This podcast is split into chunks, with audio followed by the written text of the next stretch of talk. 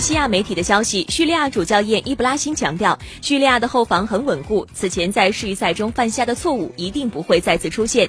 状态大热的叙利亚前锋索马表示，要在对阵中国队的比赛当中展现最好的身体和心理状态。与此同时，主教练担心球队的后防线受到中国队的冲击。为了避免在比赛当中出现失误，叙利亚国家队接下来的几天将继续提高防线的稳定性。后防大将艾哈迈德·萨利赫的回归无疑为球队注入了一剂强心剂。此外，纳苏、纳克达利、马尔迪克、马尔迪基安以及刚刚复出的奥马尔·赫里宾三名锋线球员将提升球队的攻。